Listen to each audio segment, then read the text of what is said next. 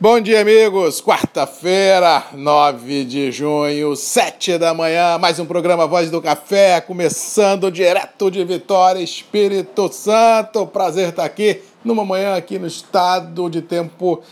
Aberto, mas com aumento de nebulosidade no decorrer do período, frente fria sobe no mapa, trazendo chuva, São Paulo, sul de Minas, sul do Rio de Janeiro, possivelmente sul do Espírito Santo, também deverá ser brindado por chuvas ocasionais e também montanhas do Espírito Santo, mas feliz ou infelizmente, coração do café em Minas Gerais, norte e noroeste do Espírito Santo, sul da Bahia, ainda não se tem relatos de possibilidade de chuva em regiões produtoras, que de um lado ajuda trabalhos de colheita, por outro complica a ansiedade da galera vislumbrando o próximo ciclo produtivo, mesmo sabendo que outono e inverno são meses secos e não há essa, essa rotineira previsão de chuva, mas como as lavouras vêm é, debilitadas e a ansiedade dos operadores testa limites inimagináveis, essa falta de chuva normal para um outono deixa ainda mais os nervos dos operadores realmente testando limites inimagináveis, mesmo porque o mercado já opera olhando 22, 21 já está no preço, 21 já está entendido como um ano complicado com relação ao abastecimento em função de uma safra aquém das expectativas no Brasil e estoques não tão confortáveis assim mundo afora e logística para escoar esse café de origens a portos consumidores ainda bem complicada em função de container, atraso de navios, ou seja, realmente ah, nós caminhamos um 21 no café é bastante complicado. E isso vem se refletindo nas bolsas internacionais, com fortes movimentos especulativos. Está certo que ontem cedeu um pouquinho, mas tinha vencimento de opção, tinha rolagens, ou seja, o mercado subiu muito. Se nós analisarmos 30, 40 dias, o mercado tem gordura por ser expurgada, ou seja, movimentos para lá e para cá de realização de lucros. É normal para um mercado tão volátil como o cafeeiro, mas não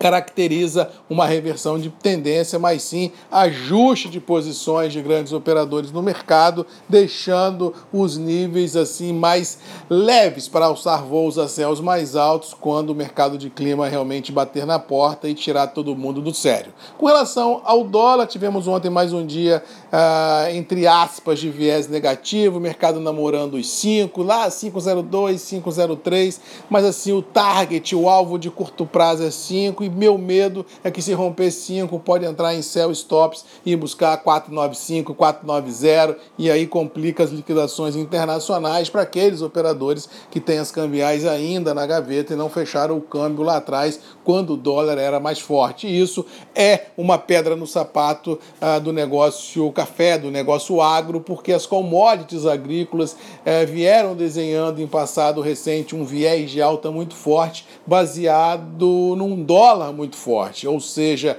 se esse dólar escorregar, não só o preço do café, mas o preço do milho, da soja também cederão das máximas testadas, porque o dólar é fator primordial na formação de preço das liquidações das commodities agrícolas no Brasil, falando em reais. Ou seja, o que temos pela frente é bolsa e dólar, bolsa e demanda, mostrando firmeza tanto nas commodities agrícolas de uma forma em geral, como no café, mas na via inversa, o que temos de preços internos praticados é uma notoriedade de uma estabilidade muito grande, um peso muito grande e realmente a tendência de manutenção nos atuais intervalos mercadológicos em reais sendo presenciados. Essa é a tônica dos, das commodities agrícolas no Brasil, mas vamos torcer para que esse viés de baixa do dólar também traga um viés de baixa em alguns custos envolvidos na produção produção agrícola para poder ajudar